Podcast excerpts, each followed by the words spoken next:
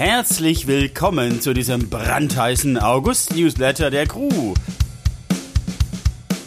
Das ist er nicht nur, weil es außerhalb des Studios so warm ist, nein, er ist es auch, weil wir Ihnen hochaktuelle Themen präsentieren. Zum Beispiel eine wissenschaftliche Studie zum Thema Trends im Vertrieb. Dann alles, was Sie über die vermeintliche TikTokisierung von Instagram wissen müssen und wie Sie jammernden Influencerinnen helfen können.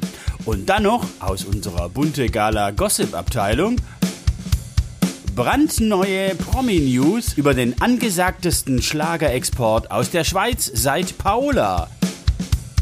Aber los geht's mit Michael Frank und der Frage, warum ist im August bei Agenturen ganz besonders Druck auf dem Kessel? Na, hören Sie mal rein. Liebe Zuhörerinnen und Zuhörer, der August ist für uns und wahrscheinlich auch für andere Werbeagenturen auch ein, sagen wir mal, komplizierter und herausfordernder Monat. Zum einen, es ist der klassische Urlaubsmonat. Auch wenn viele unserer MitarbeiterInnen noch nicht an die Schulferien gebunden sind, ist doch die Sommerferienzeit genau die Zeit, wo man an die See, an den Strand oder in die Berge will. Andererseits sind es auch genau die Wochen, in denen viele Kampagnen entstehen. Vor der Zeit vor dem Urlaub eingebrieft, um dann, nach dem Urlaub, groß damit rauszukommen. Also im September, im Oktober, wenn alle wieder da sind. Der Vertrieb, das Marketing und vor allem Ihre Kunden bevor dann Weihnachten alles wieder überstrahlt. Da sind wir gefordert. Es braucht ein Höchstmaß an umsichtiger Vorplanung, an präziser Projektleitung, an kollegialem Umgang. Und nicht zu vergessen, großer Professionalität und gelebter Expertise in allen unseren Gewerken. Sie können sich vorstellen, das kann ganz schön kompliziert und herausfordernd werden. Trotzdem, wir sind dran, denn wir machen das ja nicht erst seit gestern. Also, lassen Sie sich überraschen, was über den Sommer entstanden ist. Ihnen eine schöne Resturlaubszeit, auch von meinem Geschäftspartner Martin Süßmuth. Ich wünsche Ihnen alles Gute. Bis dann, Ihr Michael Frank. Seine Zeit am Strand oder an einem ruhigen Bergsee kann man nutzen, um sich auf den kommenden Herbst vorzubereiten. Zum Beispiel, indem man sich über die neuesten Trends im Vertrieb aufschlaut. Die gibt und welche das sind, haben drei Studentinnen der Cologne Business School herausgefunden und das in einer Studie veröffentlicht. Übrigens beauftragt von der Crew. Professor für Marketing und Sales ist dort Rembert Horstmann. Ihn haben wir zu diesem Projekt befragt.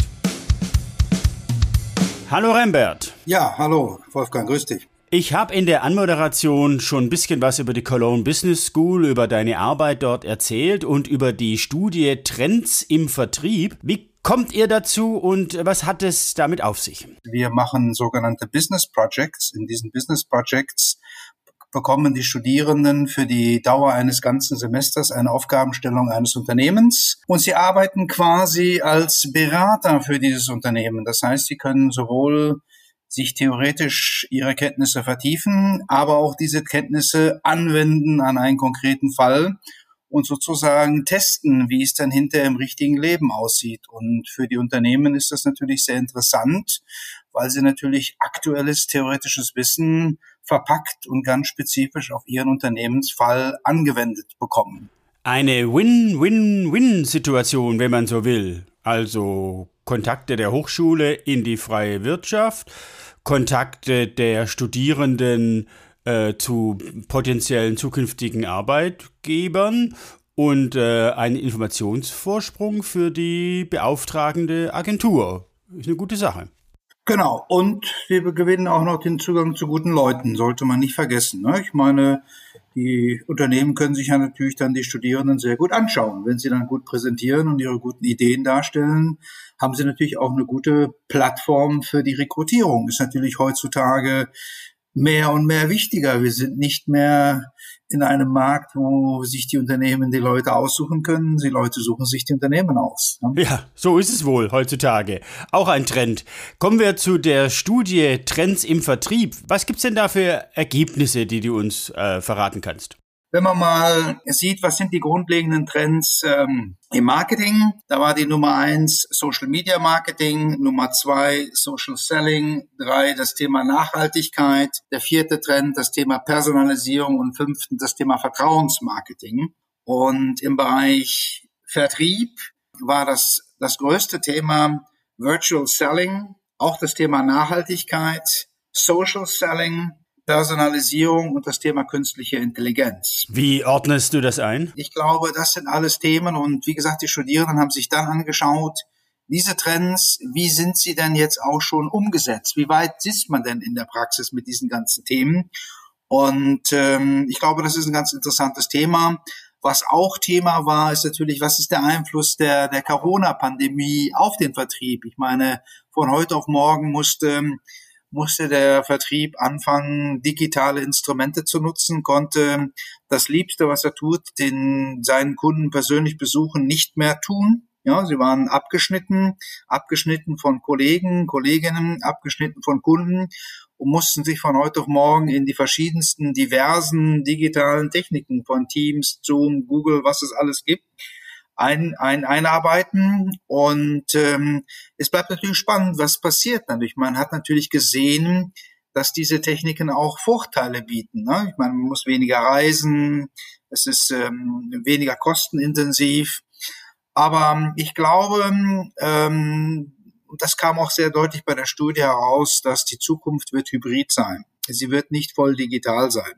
Das heißt, die, man wird immer auch den Kunden besuchen müssen. Und ähm, die Vertriebsleute haben auch gerade gesagt, gerade auch bei Neuakquisitionen, Erstkontakten, ist der Aufbau des Vertrauens, was ja auch ein, einer der, der Themen, der Trends war, das Aufbau von Vertrauen, eins der entscheidenden Elemente. Das kann man ja natürlich idealerweise im persönlichen Gespräch. Es geht nichts besser als ein persönliches Gespräch zum Vertrauensaufbau.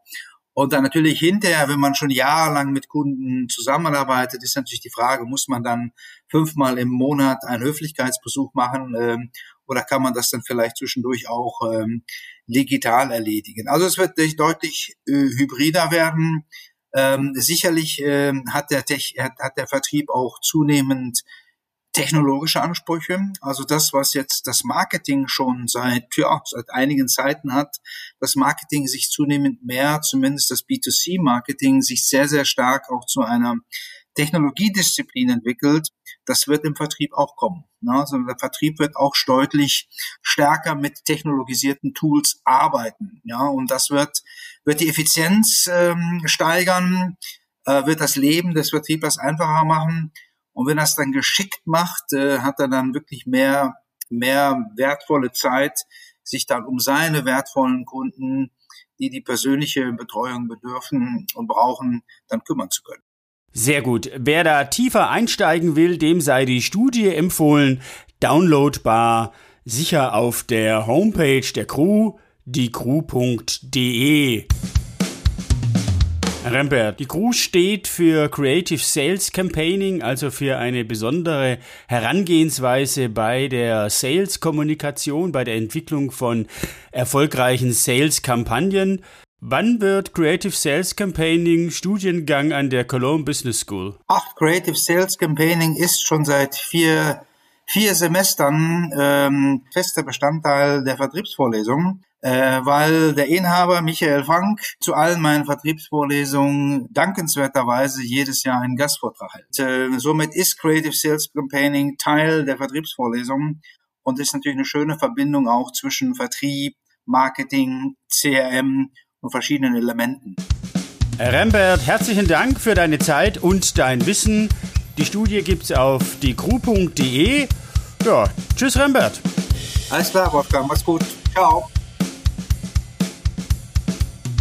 Wissen Sie, was TikTokisierung ist? Dieser Begriff hat in den letzten Wochen die Social Media, insbesondere die Instagram Community, durcheinandergewirbelt, hat für Schockstarre bei den Influencerinnen und bei den Werbetreibenden auf dieser Plattform gesorgt. Was es damit auf sich hat und äh, wie Sie möglicherweise darauf reagieren können oder zukünftig drüber reden können, das weiß Sophie Fuchs. Sie ist bei der Crew in der Crew Digital und äh, Expertin für alle Themen, was Social Media angeht. Hallo Sophie. Hallo. Stellst du dich kurz vor? Mich. Ähm, genau, ich bin die Sophie. Ich ähm, habe hier in Stuttgart an der HDM ähm, meinen Bachelor und meinen Master gemacht in PR und Marketing und bin jetzt seit äh, Mitte März bei der Crew im Digitalteam und genau bin da so für Themen Social Media, Online-Marketing zuständig und freue mich, dass ich heute hier im ähm, Newsletter dabei sein darf. Darf, muss, denn du musst uns erklären, was da los ist im Internet. Vor allen Dingen bei der Instagram-Community. Kylie Jenner, ihres Zeichens Vorsitzende einer Community-Gruppe von 370 Millionen Followerinnen und Followern, hat sich empört gezeigt über die neue Ausrichtung von Instagram, die da zeitweise zu sehen war. Unter dem Stichwort TikTokisierung äh, ging das durch die Presse und durch die Medien und durch Mark und Bein der Instagram-Community. Sophie, was war da los? Ähm, auf der Startseite, also da, wo die ganz normalen Posts, also im Feed quasi ausgespielt werden, konnte man nicht mehr schnell über die einzelnen Posts drüber scrollen, sondern es war eigentlich wie bei TikTok, dass erstens mal ein Fullscreen war, also 9 zu 16 und man ein Bild oder ein Video nach dem anderen sich angucken musste quasi. Und ja man dachte wirklich kurz bin ich habe ich jetzt TikTok geöffnet? Habe ich Instagram geöffnet? Es wurden viel mehr Videos generell ausgespielt anstatt Bilder.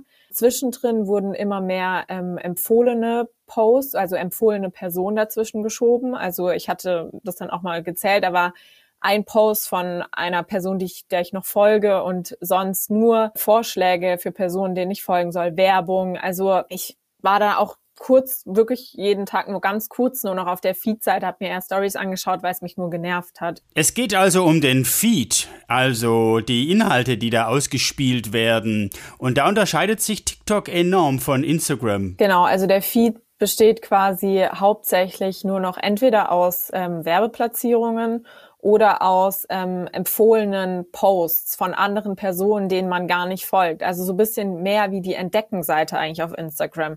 Deswegen, das ist ja der Unterschied. Und auf dem Feed möchte man, oder ja, viele möchten da, glaube ich, den persönlichen Feed, die Leute, denen man folgt und eben nicht fremde Leute, weil sonst, genau, würde ich auf die andere Seite klicken. Aber ähm, genau, und unter anderem war halt auch, glaube der Algorithmus, ich meine, das ist ja bei TikTok auch so, der Algorithmus passt sich ja an ähm, nach den Inhalten, denen ich, bei denen ich länger draufbleibe, die ich ab so und so viele Sekunden anschaue oder die ich natürlich auch like. Ähm, und da hat sich der Algorithmus, so viel ich weiß, auch auf Instagram angepasst, dass ähm, da eben gerade weil so viele willkürliche ähm, Vorschläge reinkamen, dass sich das dann auch angepasst hat, hey, da hat sie doch mal was geliked oder da ist sie auf die Seite der vorgeschlagenen Person gegangen, so dass genau die Interessen da einfach ähm, mit dem Algorithmus verbunden wurden. Ja. Ah, das heißt also, der Algorithmus von Instagram wurde umgestellt und hat nicht mehr deine Interessen sozusagen, deine persönlichen Interessen sozusagen abgebildet, sondern seine eigenen, wenn man so will. Genau, also ich hatte mich dann auch zwischenzeitlich gefragt, posten die Leute, denen ich folge, im Moment weniger? Wann kommen die Leute? Weil ich lasse eine Minute sein, wo ich gescrollt habe, dann hatte ich die Nase eigentlich voll, dann wollte ich nicht mehr weiter, weil ständig Werbung und empfohlene Posts kamen. Und genau, von dem her fand ich so auch etwas unsinnig eigentlich, wie das gestaltet war. Ja, da warst nicht nur du genervt, sondern vor allen Dingen viele InfluencerInnen, denen diese neue Ausrichtung ihr Geschäftsmodell vermiesen würde.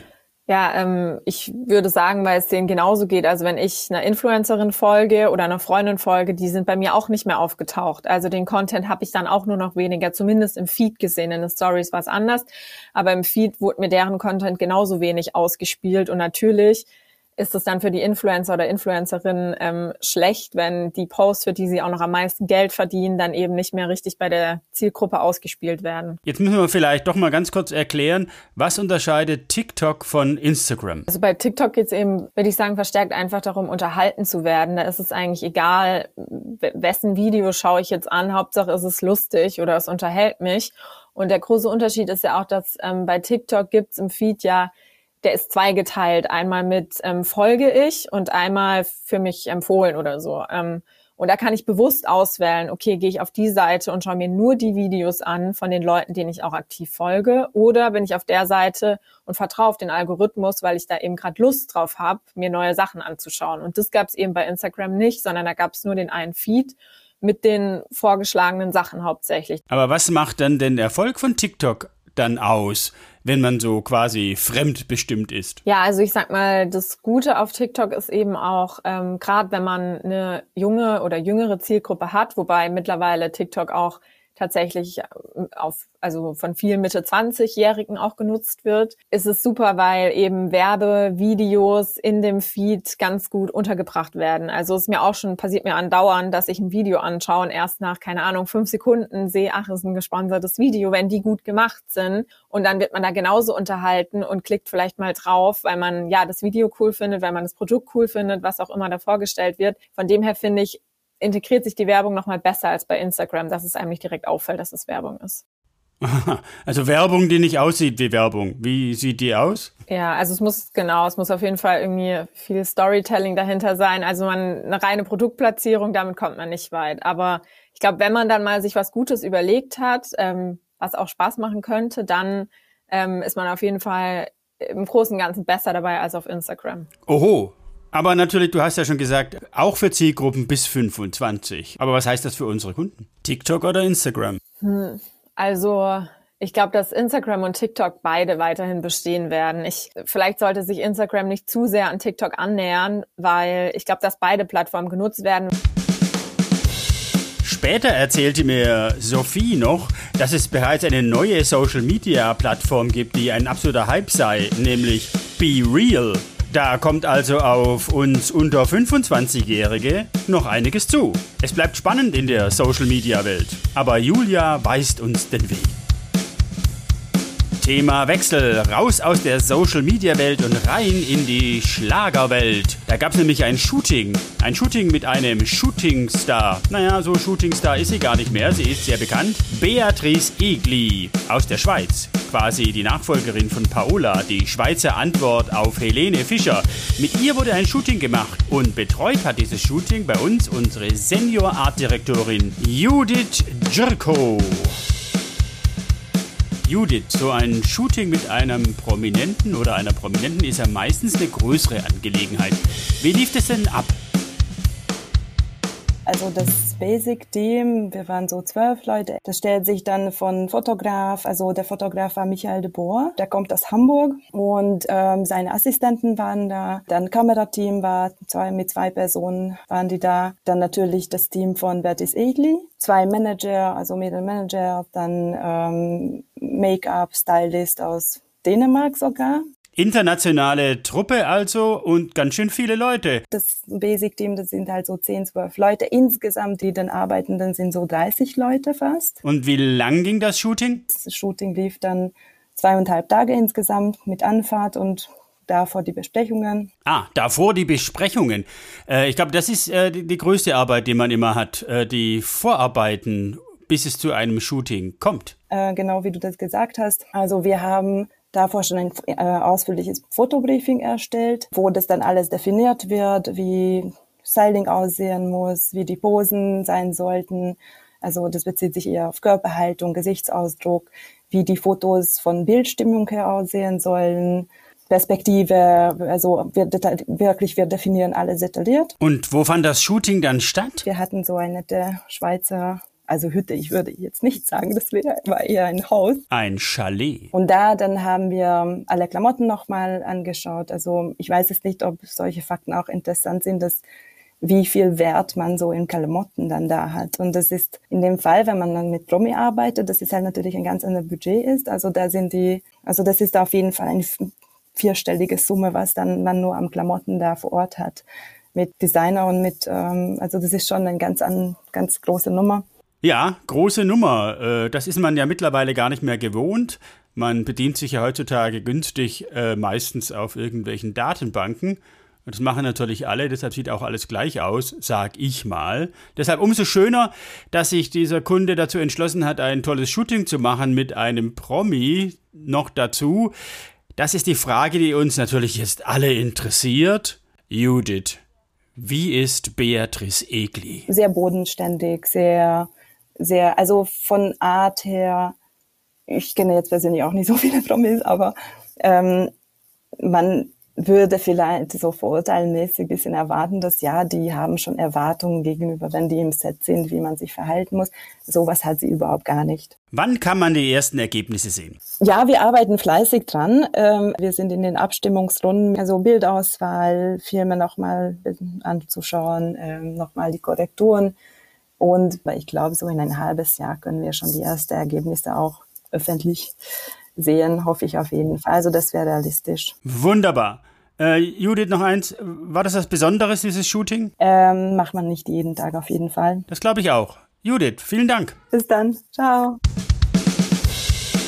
Das war er, der August-Newsletter der Crew. Weitere Informationen in den Show Notes, wie schon im Podcast angekündigt. Ja, dann wünsche ich noch einen schönen Rest Sommer. Ist ja noch ein bisschen hin und warm soll es auch bleiben. Heiße Phase haben wir in der Agentur, haben wir drüber geredet. Am Mikrofon war ich, der Wolfgang von der Crew Audio. Haben Sie eine gute Zeit, abonnieren Sie diesen Podcast und wir hören uns.